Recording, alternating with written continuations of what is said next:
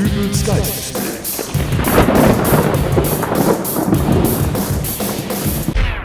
Hallo, grüß Gott, moin moin, wie auch immer und herzlich willkommen zur 341. Ausgabe von Dübels Geistesblitz.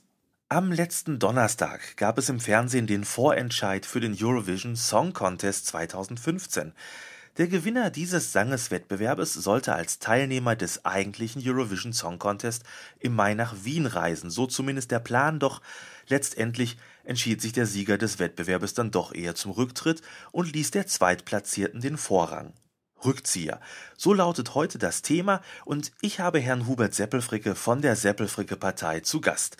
Guten Tag, Herr Seppelfricke. Guten Tag. Herr Seppelfricke, ein junger Mann hatte die Chance, an einem europaweiten Wettbewerb teilzunehmen, um seine Musik bekannter zu machen und entschließt sich dann doch dagegen. Was sagen Sie dazu? Eurovision Song Contest, in diesem Fall der Vorentscheid, das ist Medienrummel allererster Güte. Wer da gewinnt, der sitzt morgens im Frühstücksfernsehen, mittags bei Punkt 12, nachmittags bei Kochen mit Lava, abends auf dem roten Talksofa und am nächsten Tag auf der Couch vom Psychologen.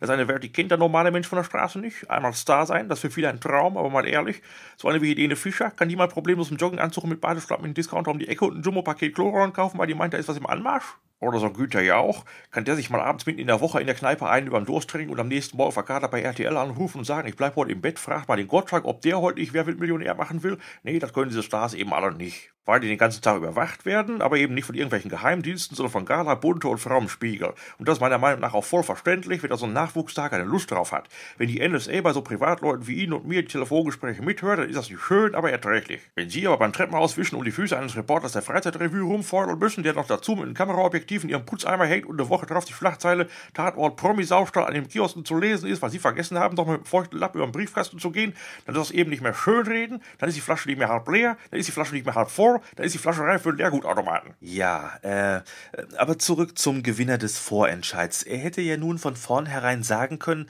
dass er nicht an dem Wettbewerb teilnehmen will. Stattdessen hat er sich nun zum Gewinner küren lassen und dann alles hingeworfen. Das ist richtig und das verurteile ich auch, diese Art und Weise, das ist der klassische Rückzieher. Eine Situation, die man sonst gerne mal eher von Dorfschützenfesten kennt. Da kommt es auch schon mal ganz gerne vor, dass da einer mitschießt, der eigentlich gar nicht vorhat, Schützenkönig zu werden, aber wie das eben so ist, dann kommt ein Bier zum anderen, irgendwann verpasst man den richtigen Zeitpunkt zum Aufhören und schließlich kommt ein Glückstreffer und der Vogel ist erlegt. Und aus der Situation kommt man eben auch nicht mehr so raus. Da muss man sich mal eben mit der Situation arrangieren, dass das Erspartes eben nicht in den Sommerurlaub auf die Malediven fließt, sondern durch den Zapfhahn von der Königsfeier und dass der Ford Escort 4, der eigentlich im Laufe des Jahres in Rente geschickt werden sollte, eben noch ein paar Jahre halten sollte. Ähnlich ist das, wenn Sie eine promiskuitiv veranlagte Nachbarin haben, die Sie dann auch mal ganz gerne besuchen gehen und die stehen dann plötzlich mit gewölbtem Bauch und ärztlichen Attest vor ihrer Tür und sagt Glückwunsch, du bist Papa.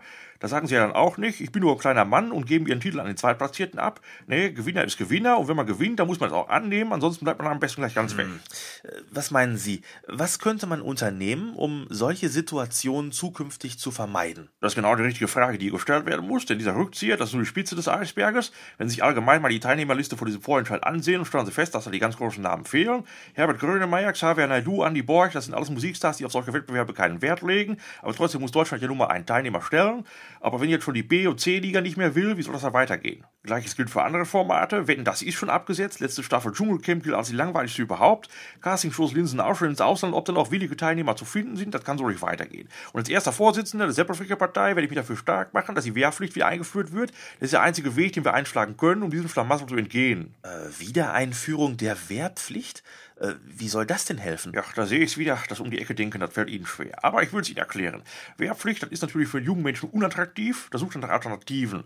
Das war dann früher eben der Zivildienst, wo man beispielsweise in Seniorenheimen seinen Wehrersatzdienst abgeleistet hat und sich dort um die alten Menschen gekümmert hat. Ich plädiere jedoch für die Einführung eines Ersatzdienstes im Showbereich. Kurz gesagt, wer den Dienst an der Waffe verweigert, der geht ein Vierteljahr in den TV-Container von Big Brother, macht 50 Folgen lang den verliebten Gockel in so einer Daily Soap, moderiert drei Ausgaben Wetten das oder verpflichtet sich eben als deutscher Teilnehmer für den Eurovision Song Contest. Wer dann immer noch sagt, er wäre nur ein kleiner Sänger, der lieber den Zweitplatzierten vorlässt, der gilt dann als fahnenflüchtig. Beim Wehrersatzdienst? Das biege ich schon hin, dann kommen die Feldjäger und dann werden andere Seiten aufgezogen. Dann wird der deutsche Beitrag zur Not auch live aus der Arrestzelle übertragen, das im Sinne des Wählers, dafür mache ich mich stark. Wenn Sie das auch wollen, dann machen Sie bei der nächsten Wahl Ihr Kreuz bei der Seppelfricke-Partei. Äh, ja, Herr Seppelfricke, ein interessanter Vorschlag und äh, ich danke Ihnen für das Gespräch. Ich bin hier, ich habe Zeit, man kann über alles reden. Und wir hören uns wieder in der nächsten Ausgabe von Dübels Geistesblitz. Bis dahin, alles Gute, euer Dübel und tschüss.